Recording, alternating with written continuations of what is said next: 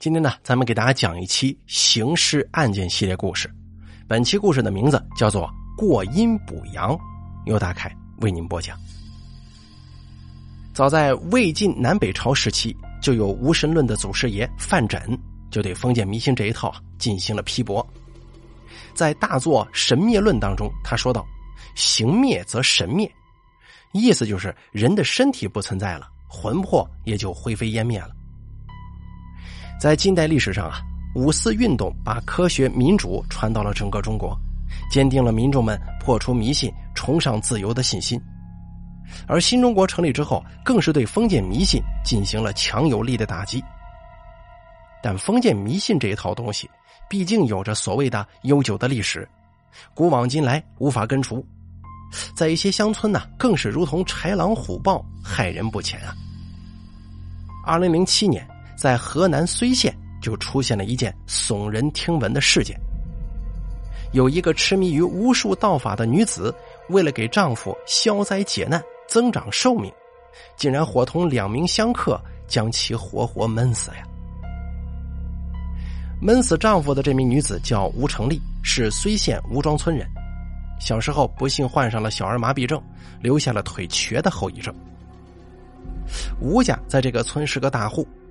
吴成立自小生活在一个大家庭当中，由于身有残疾，并且腿瘸的后遗症已经无法康复了，他经常把生活当中的一切不顺归结到自己的那条腿上，渐渐产生了自卑和不愿意跟人交流的情绪，而这种情绪呢，又造成了他自以为是、倔强的性格，亲戚朋友跟邻里之间一切有意或者无意的话语，总会让他勃然大怒。二十七岁的时候，吴成立还没有结婚。农村像她这样年龄的姑娘早已结婚生子，家里人呢也因此特别想急着把这大姑娘给打发出家门。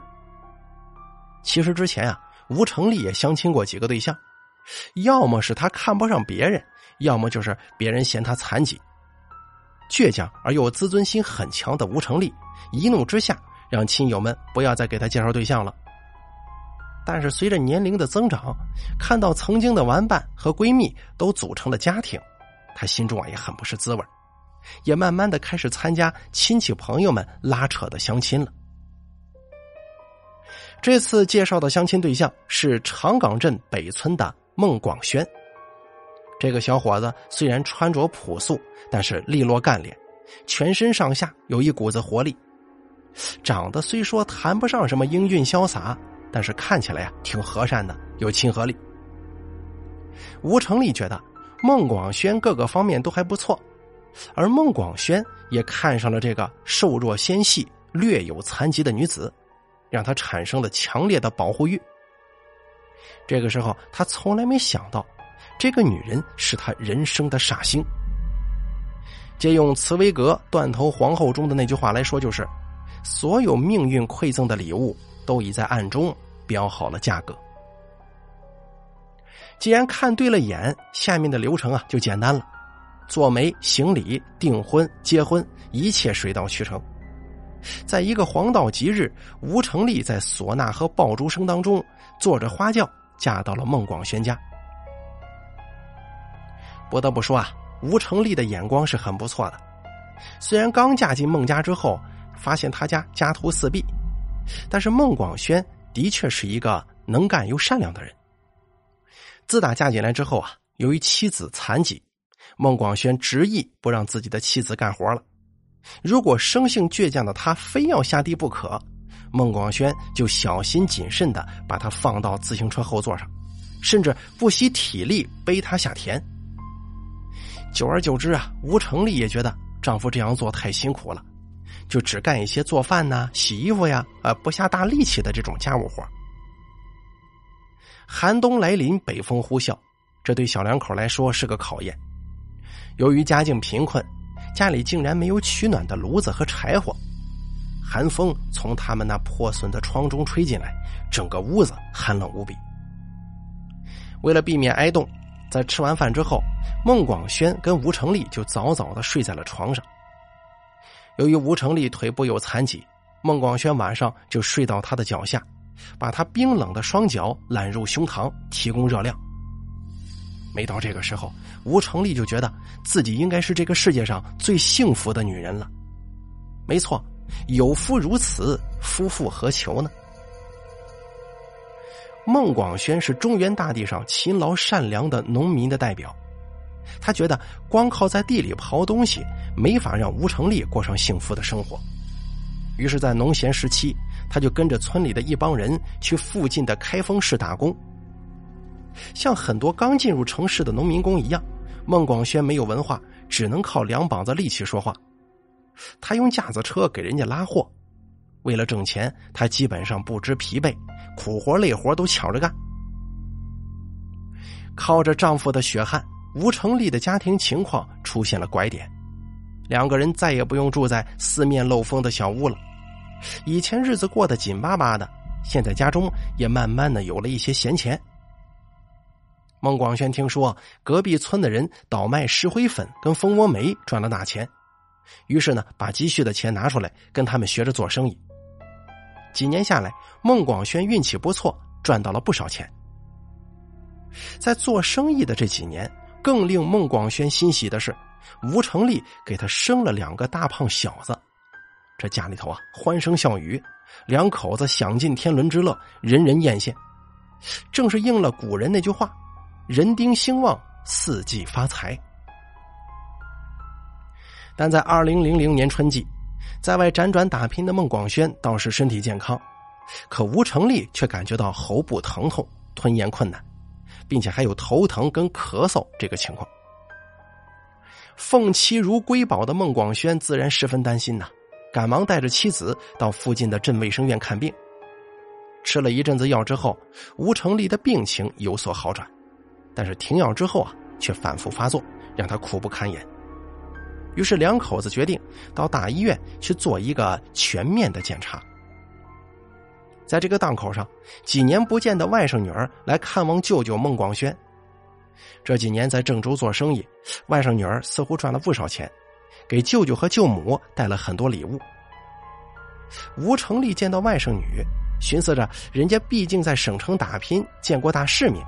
就把自己的病情告诉了他，可岂料外甥女儿这次啊来老家不为别的，正是要到附近的祁县去烧香拜佛。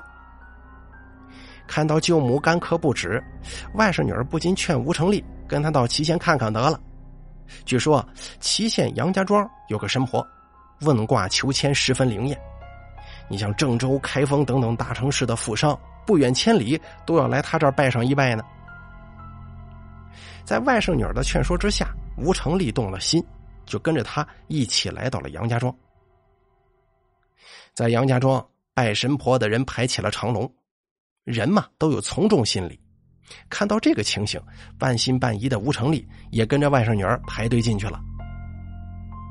排了好半天，好不容易到了自己跟前，吴成立在外甥女儿的怂恿之下，向神婆说明了来意。大家都知道啊。这么大老远的去求神拜佛，肯定是心存疑惑，或者是亲人有事通常心无挂碍的人肯定不会来。杨家庄的这位神婆引进此行多年，不会不知道这个道理。只见他眼珠子一转，看到吴成立腿脚不利索，心中马上有了底。通常啊，像吴成立这样的残疾人，最害怕的是病情加重，甚至半身不遂。看到他烧完了一炷香，神婆故作神秘的对他说：“世俗的那些医院呢，是治不好你的病的。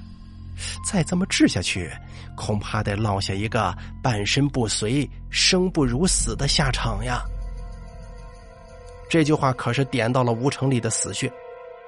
活了这么多年，他什么都不怕，就害怕半身残疾被人看不起。在慌忙奉上了香火钱之后。吴成立赶忙询问渡劫的办法。神婆一看这鱼上钩了，不紧不慢的说：“我看你的骨相啊，恐怕与仙有缘，唯有多进庙烧香，多与神灵接触，才能度过此劫呀。”这一番话说来，吴成立连惊带吓，早就相信了这位神婆。要知道，凡是做算命先生、神婆这一类的人呢，本身就有一定的阅历和经验，所以吓唬住一般文化较少的老百姓，可谓是轻而易举。吴成立算是彻底被这位神婆给吓住了。更加令吴成立又惊又喜的是，在拜完这位神婆之后啊，自己的喉咙疼痛、头晕的病竟然渐渐好了。现在呢，咱们回过头来分析一下吴成立的这个病，很大概率啊是慢性咽炎或者是亚甲炎，本身就有自愈的可能。由于他见了神婆之后啊，精神逐渐变好，再加上之前吃的药，病可能真的好了。但是这被吴成立解读为自己是拜神求佛得到的好结果。你看，封建迷信的愚昧无知可见一斑。病好之后，吴成立马上去了祁县杨家庄，给神婆送去大量的礼品和香火钱。神婆一看孺子可教啊，就趁机恭维了两句。让这位神婆没想到的是，正是这几句话。改变了吴成立的一生，让他堕入了无底深渊。神婆对吴成立说：“你呀，骨相清奇，一看就有仙风道骨。如果再加以修炼，必成正果。之后法力恐怕还得超过我呢。”由于残疾，吴成立从小到大一直都处于极度自卑的状态之中，从来没有听过这样肯定自己的话，竟然深信不疑。把这个当做了自己后半生的事业。回到家里，吴成立就开始自己的神棍生涯了，把家中的一切事宜通通抛到脑后。看到妻子的行为，孟广轩这位老实巴交的农民虽然不明就里，但作为宠妻狂魔的他，不但不劝阻吴成立，反而也深陷于其中。想象着妻子能够早日成仙，而自己和孩子们也能够鸡犬升天呢。久而久之，两个人把颇有起色的生意也放下了，对于两个孩子的教育和抚养也抛在一旁，笃定一心求神拜佛，争取早日飞升成仙。咱们中国人呢，一直热衷于修仙得道，其中有一种原因就是自身苦难太深，急于想乌鸦变凤凰。吴成立似乎正是因为这个原因，自小受人冷眼的他，觉得飞升成仙是自己人生转折的关键点。而接下来呢，每年绝大多数的时间，吴成立奔波于各大山场、道馆、佛堂，到处拜师学艺，寻找神灵庇佑。他渐渐就变得神神叨叨的了，有点儿不食人间烟火的味道。而终于有一天，吴成立得偿所愿。得到了，在十几天离家之后啊，吴成立出现在本村的街道上了。他披散着头发，脸色灰败，神志不清，嘴中喃喃自语着听不清的字符。原本不喜欢跟人打招呼的吴成立，这回啊亢奋无比，看见谁就向对方倾诉他的先例。不知道哪儿听的神人点化，他自称自己是乌龟精下凡。并大言不惭的说自己会几十种外语，能治好医疗机构治不好的疑难杂症。说到乌龟精啊，大家会立即联想到唐僧在取经尾声通天河遇到的那只乌龟精。乌龟精驮着唐僧师徒渡过通天河后，曾经问了唐僧一个问题：“我何时能够修成人形？”那么，按照吴成立的意思是。自己就是修成人形的那只乌龟精了，但至于吴成立到底是从哪个神棍口中得知自己是乌龟精下凡的信息的，是奚落、开玩笑还是认真的，咱们不得而知啊。但是从那以后，吴成立还真的以神仙自居了。村里没有人相信吴成立，只有她的丈夫孟广轩笃定的认为妻子就是神仙。到处陪着他烧香拜佛，整个家庭变得更加支离破碎了。当然了，并不是所有人都不相信吴成立说的话。二零零六年，当吴成立夫妇游历到淮阳县的时候，遇到了河南上蔡县杨屯乡的何国用和何大全两兄弟。何国用跟何大全两人年逾四十，由于家里头穷啊，到现在还是光棍两条。穷则思变，但是何家两兄弟不走正道，看到山场佛堂中富人求签拜佛的很多，寻思着如果能学一些仙术，必定能够摆脱贫困，走上康庄大道。两兄弟到处游历，希望能够遇到名师点化，可他们没想到，竟然遇到了吴成立夫妇。此时的吴成立已经不是以前那个不善言辞的家庭妇女了。经过天南海北的历练，他的见识已经早在普通的迷信群众之上。他向何家兄弟介绍自己游历的经过和学到的仙法，可谓是滔滔不绝，如数家珍。孟广轩也在一旁附和佐证。何家两兄弟对于仙术初窥门径，哪见过这种架势呀？他俩迅速就被滔滔不绝的佛法给迷住了，大有相见恨晚的意思。吴成立趁机对两兄弟说：“现在如果拜我为师，你们就是我的大弟子跟二弟子，之后如登仙路，你们俩的道行必定很高。”好处自然是少不了的。在吴成立的蛊惑之下，何家二兄弟被迷了心窍，想都没想，马上跪倒在地，向他三叩九拜，认了师傅。大概是认为“乌龟精”这个称号并不体面吧，吴成立临走之前，故作神秘的告诉何家二兄弟。自己真正的身份是河南扶沟县乌鸦山庙里玉皇大帝跟王母娘娘的女儿，先名叫王瑞华。他嘱咐在二零零七年正月十六日，几人务必到乌鸦山烧香拜佛。到了正月十六，四人如约来到乌鸦山，在此烧香拜佛三天。随后啊，何家二兄弟提议再次到二人拜师之地淮阳县游历。淮阳县交通便利，县内又有几所历史悠久的古刹，是河南省周边的善男信女们烧香拜佛的福地，在正月里头尤其热闹，香客云集呀。吴成立一行四人在淮阳县的一所旅馆住下，吴成立要在何氏兄弟面前耍手段，长精神，便时常与此旅馆居住的香客和神棍们斗法。吴成立此时已经走火入魔了，心中认为自己位列仙班，在所谓的斗法中常有惊人之举，表情夸张荒诞，嘴里头还胡说八道。普通的神棍都是借迷信骗骗钱，哪是他的对手啊？纷纷丢盔弃甲，败下阵来。何氏兄弟见状，更加佩服自己的恩师。虽然最后吴成立等四人由于喧哗吵闹被旅店主人赶出了该旅店，在与师傅修行的时候，何大全忽然想起家乡神棍们口口相传的一件事儿他们本地出现了真假两个玉皇大帝，其中一个不知道去了哪儿，至今毫无音信。吴成立当然不知何大全口中所说的事儿啊。但是为了显示他无所不知，他就信口胡诌说道：“啊，这个我知道，我们县的元山庙正好有一个玉皇大帝关在那儿，你们随我去，自然会分辨真假的。”何氏兄弟见吴成立能够未卜先知，自然是欢欣鼓舞，跟随吴成立夫妇来到了睢县。在元山庙烧香拜佛之后，何氏兄弟随吴成立夫妇来到了自己家里。在这儿，吴成立要为自己的徒弟表演自己真正的法力。看着他煞有其事的样子，何氏兄弟感到莫名兴奋。但他们没想到的是，真正的惨剧即将上演。三月十五号，何氏兄弟来到吴成立家的第二天夜里，天上下起了小雨。正在家里施展法术的吴成立突然大声喊：“乌龟精要下凡尘了！”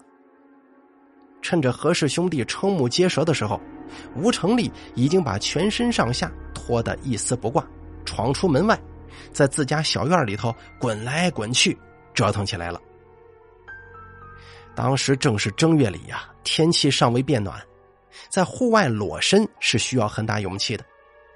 心存善念的何大全没见过这种场面，心中不忍，就对孟广轩说：“哎，大哥。”这这天寒地冻的，外头又下着雨，你还是把师傅拉回来吧。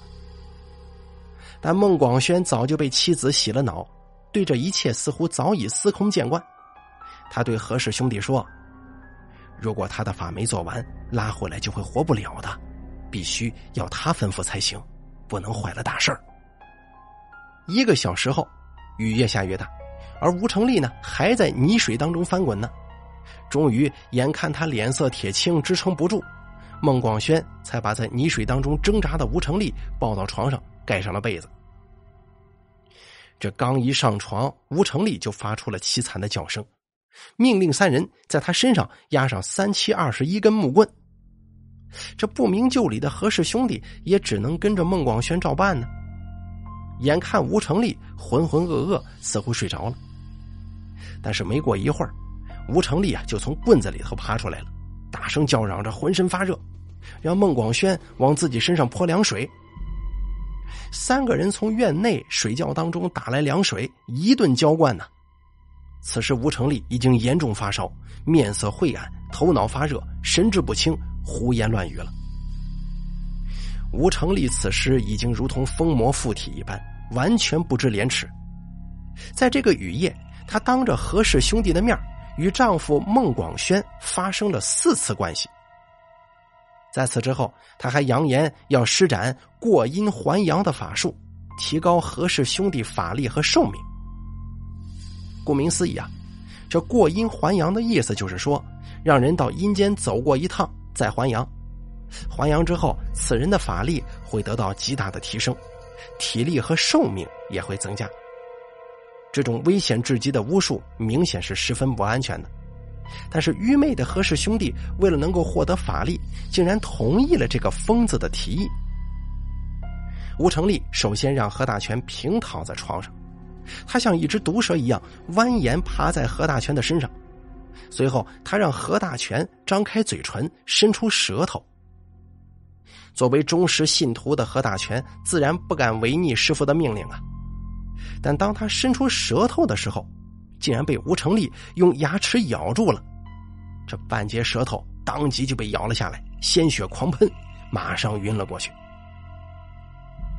这下子把一旁观看的其他人给吓了个够呛，而吴成立却面不改色的从何大全身上爬了起来，说道：“待会儿他醒过来之后啊，就会像我一样法力无边了。”过了一会儿，何大全悠悠转醒。大喜过望的吴成立认为自己的巫术已经成功，就要求对自己的丈夫孟广轩实行过阴还阳。由于有了刚才的例证，孟广轩对此深信不疑，对妻子的诸般摆布也是完全照做。当吴成立再次咬断丈夫舌尖的时候，孟广轩像何大全一样昏厥了过去。接下来，按照何大全的情形。应该是等孟广轩醒来之后，过阴还阳就成功了。但是吴成立出于对孟广轩的私心，要测验一下自己丈夫是不是真的到阴间去了，就找来枕头捂到了孟广轩的脸上。醒过来的孟广轩由于呼吸不畅，拼命挣扎，吴成立就叫来何氏兄弟二人按住他的手脚。此时啊，何氏兄弟已经被吴成立的法力所震慑。成为了两个傀儡，一切都按照他的吩咐去做。于是，在三人合力之下，孟广轩终于不再挣扎，吴成立所谓的过阴成功了。但是半个小时过去了，无论吴成立在一旁如何摆弄，孟广轩一直没有还阳的意思。吴成立心中上下忐忑呀，但是在两位高徒面前不能露怯，装作若无其事的样子。两个小时过去了，吴成立心生寒意，让弟子何大全去村里的大夫那儿取了几盒速效救心丸。在掰开孟广轩的嘴，硬灌下去几粒药丸之后，可笑又可悲的是，吴成立认为要让药力不外泄产生作用，得封闭身体与外界的联系。于是呢，他让何氏兄弟用筷子把药丸塞入已经魂飞魄散的。孟广轩的鼻子、耳朵和肛门，如此折腾了半日，孟广轩还是没有还阳的迹象。吴成立已经慌乱了，他将家中这几年折腾的剩下的几千元钱扔在丈夫身上，祈求他一向信奉的诸位神灵能救孟广轩一命。可是后来几天过去了，孟广轩身上开始腐烂，整个房子发出阵阵尸臭的味道。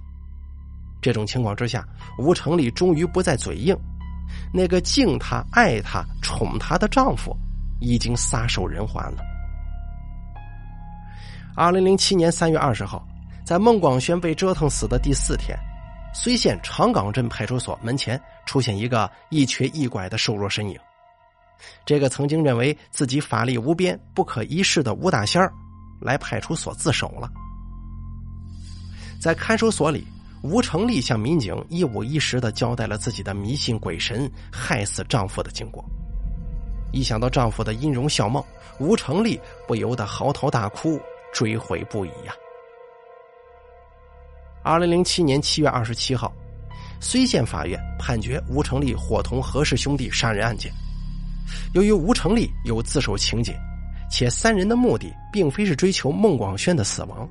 所以，法院一审判决吴成立有期徒刑十三年，何氏兄弟有期徒刑各十一年。这场荒诞不经，但是又令人叹息的杀夫案就这样尘埃落定了。但是对于吴成立的家人，却造成了不可磨灭的伤害。两个原本懂事乖巧的儿子受不了这样的打击，原本学习优异，在县城上高中的大儿子学习成绩大幅下降。失去生活来源且深陷舆论的他，甚至一度想辍学打工。父亲惨死，母亲入狱，让幼小的二儿子精神几乎崩溃，整日恍恍惚惚，小小年纪患上了心理疾病。而年过古稀的吴成立父亲，得知女儿害死女婿之后，羞于见人，一病不起呀。封建迷信猛于虎，由于愚昧无知。一个个鲜活的生命被践踏、被湮灭，吴成立事件背后是永不咽气的封建迷信阴魂。作为新时代的人们，每个人都必须要有正常、自由思考的意识，都有摆脱愚昧无知的权利。好了，咱们本期刑事案件做到这儿就结束了，非常感谢您的收听，咱们下期节目不见不散。